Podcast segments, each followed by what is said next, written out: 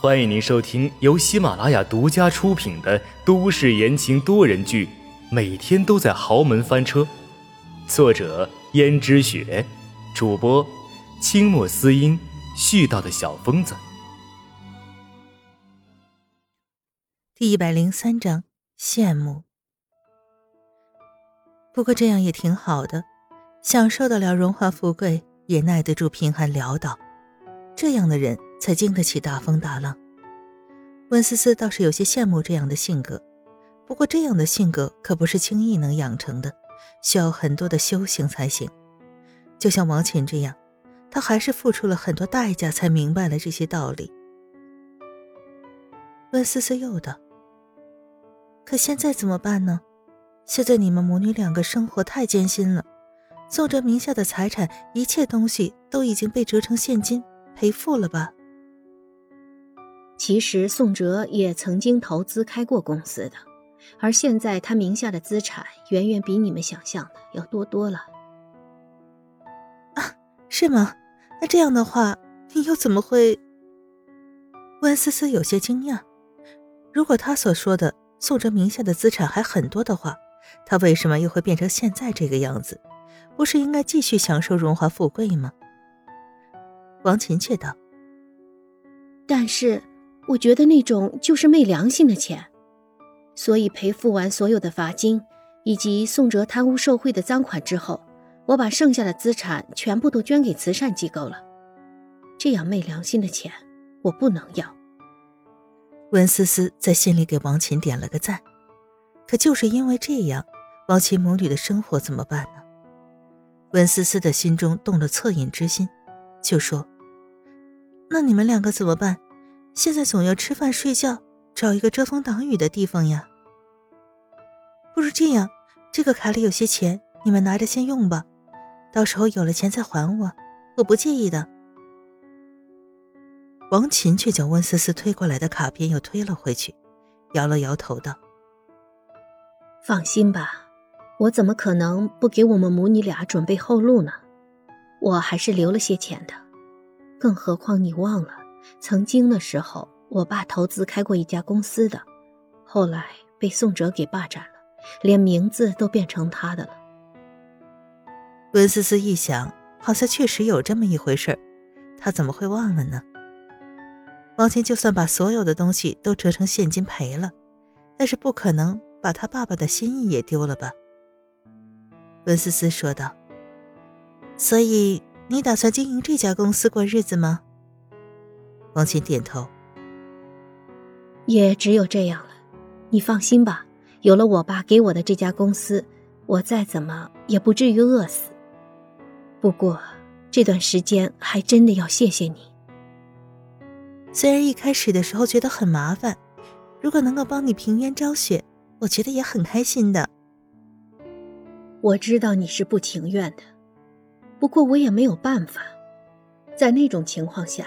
我不能求助其他人，所以只好找上了你。只要你心里不怨恨我，一切都好。怎么会呢？这世间没有那么多怨恨的。就算你给我造成了麻烦，我也不会为这种小事来怨恨你。既然如此，那就最好了。无论怎么说，我还是都得感谢你的。要是没有你的话，说不定我就真的要白白受这些冤屈了。啊，没有，我相信你这么聪明，没有我也可以帮助自己脱困的。好的，时候不早了，我该回去了。可能这是我们最后一次见面了。怎么要走了吗？是的，我爸的那家公司因为这件事情风头正盛，在这座城市，我是不能再继续待下去了。不然的话，会引起更多的舆论。现在既然这件事情已经尘埃落定，他也得到了应有的报应，那我觉得我也可以就此放下执念，离开这里了。再加上公司需要嘛，你也知道的。嗯，既然如此，那好吧。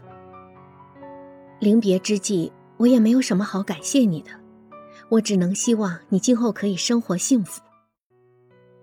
市长夫人的事情已经完美的解决，可是自己这里还有一大堆的难题。温思思想想就觉得头疼。幸福，他还不知道幸福会不会真的来临呢。总之，现在的幸福是不属于他的。王琴看着温思思陷入了沉思，似乎神色很不好的样子，问道：“怎么了？难道你也遇见什么事了吗？” 人生不如意呀，十有八九，哪有那么多顺风顺水？多多少少有些麻烦罢了，当然比不上你的。如果你真的把我当成一个朋友、半个知己的话，你可以告诉我。当然，如果你不方便说的话，那就算了。温思思想想，对王琴没什么不可以说的，于是就把自己的困境一五一十的告诉了他。王琴一直都很平静的听着温思思的叙述。似乎没有什么情绪流露，只是以一个旁观者的心态在听着。王琴道：“思思啊，如果你不说的话，我还真不知道你身上竟然背负了这么多的事情。我原以为像你这样的女孩子可以无忧无虑，你和你的老公也可以幸福美满的生活下去。真没想到你竟然……”可能这就是命数吧，不过我们总应该跟命运争一争，不是吗？就像你，你不是就成功了？所以呢，我很羡慕你现在可以开始新的生活，以后就算有什么烦恼，经历了这件事儿，也算不上什么事儿了。这件事情我不是你，我没有办法给你明确的建议，但是我只能告诉你一句话，那就是用心去体会。有时候不要被表象所迷惑，你要用你的心去看。温思思觉得这句话很深奥，一时间不能理会这其中的意思，就说道：“嗯，可能总有一天我会明白你说的意思。对，你总有一天会明白的。那，我们就此话别吧。王姐，你多久的飞机？”要不要我来送送你？哦，不了，我明天一早的飞机。那么早，加上天气这么冷，你就不要来了。万一冻着你怎么办呢？没关系，反正明天早上我也没什么事儿。不用了，真的不用了。望清笑着跟温思思挥手。温思思回到了江家，忽然觉得这件事情虽然不是他的事儿。但却让他收获颇丰，好像面对秦娟的挑衅也没那么让人措手不及，反而应对如流了。听众朋友们，本集播讲完毕，感谢您的收听。